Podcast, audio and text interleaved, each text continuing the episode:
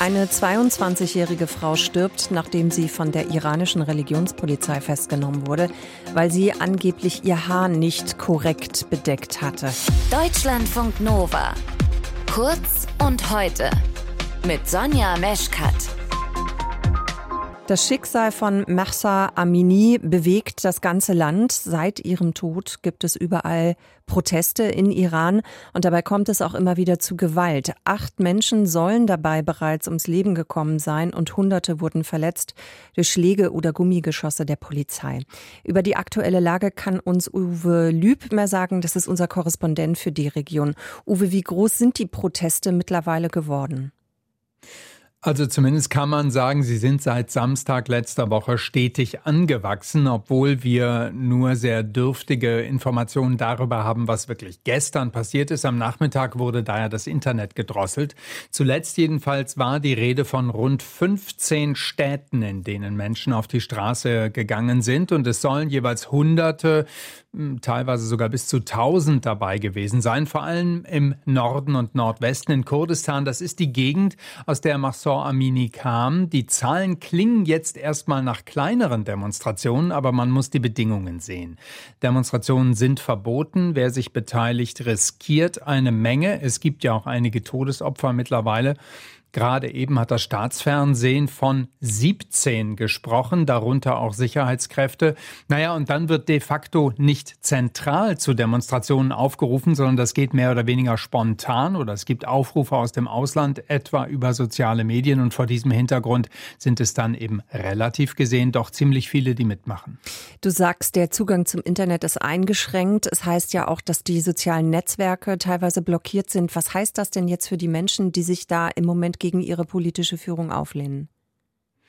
Also ich würde mal sagen, sie werden auf jeden Fall ausgebremst, ähm, weil das macht es natürlich schwerer, sich zu verabreden für Demonstrationen.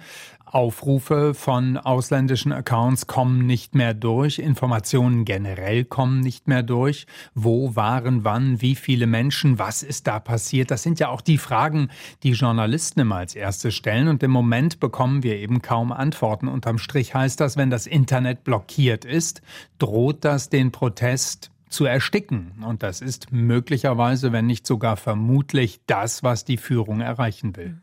Diese Social Media Accounts hatten ja unter anderem eben auch den Sinn und Zweck, dass äh, Videos weitergeleitet, geteilt werden konnten von Frauen eben, die ihre Kopftücher verbrennen. Hat das ganze Potenzial, diesen Konflikt weiter zu schüren zwischen denen, die für mehr Freiheit eintreten und dieser ultrakonservativen Führung des Landes ja damit auch zeigen wollen, dass sie definitiv nicht mehr einverstanden sind? Also können diese Proteste wirklich was bewegen? Naja, ich würde sagen, sowohl als auch. Für morgen zum Beispiel hat ein sogenannter islamischer Koordinierungsrat zu einer Großdemonstration aufgerufen in Teheran, um die Proteste der letzten Tage zu verurteilen. Also das ist dann diese offizielle Gegendemonstration nach dem Freitagsgebet. Das klingt für mich nach verhärteten Fronten und äh, auch von Demonstrierenden hört man Sätze wie Zitat, das ganze Regime muss weg oder letzte Nacht sollen Demonstranten vor einer brennenden Polizeiwache gerufen haben, wir werden sterben, aber wir werden Iran zurückbekommen.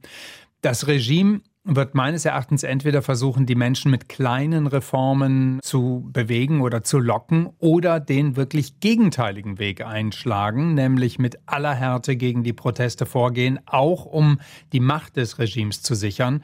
Die Führung des Landes sagt ja auch, die Proteste würden sowieso vom Ausland gesteuert, richteten sich gegen den Iran. Das macht es in meinen Augen leider wahrscheinlicher, dass es ähm, keinen versöhnlichen Ausgang gibt. Die Proteste in Iran nach dem Tod von Massa Amini gehen weiter. Aktuelle Infos dazu bei uns in Deutschlandfunk Nova von Uwe Lüb. Deutschlandfunk Nova. Kurz und heute.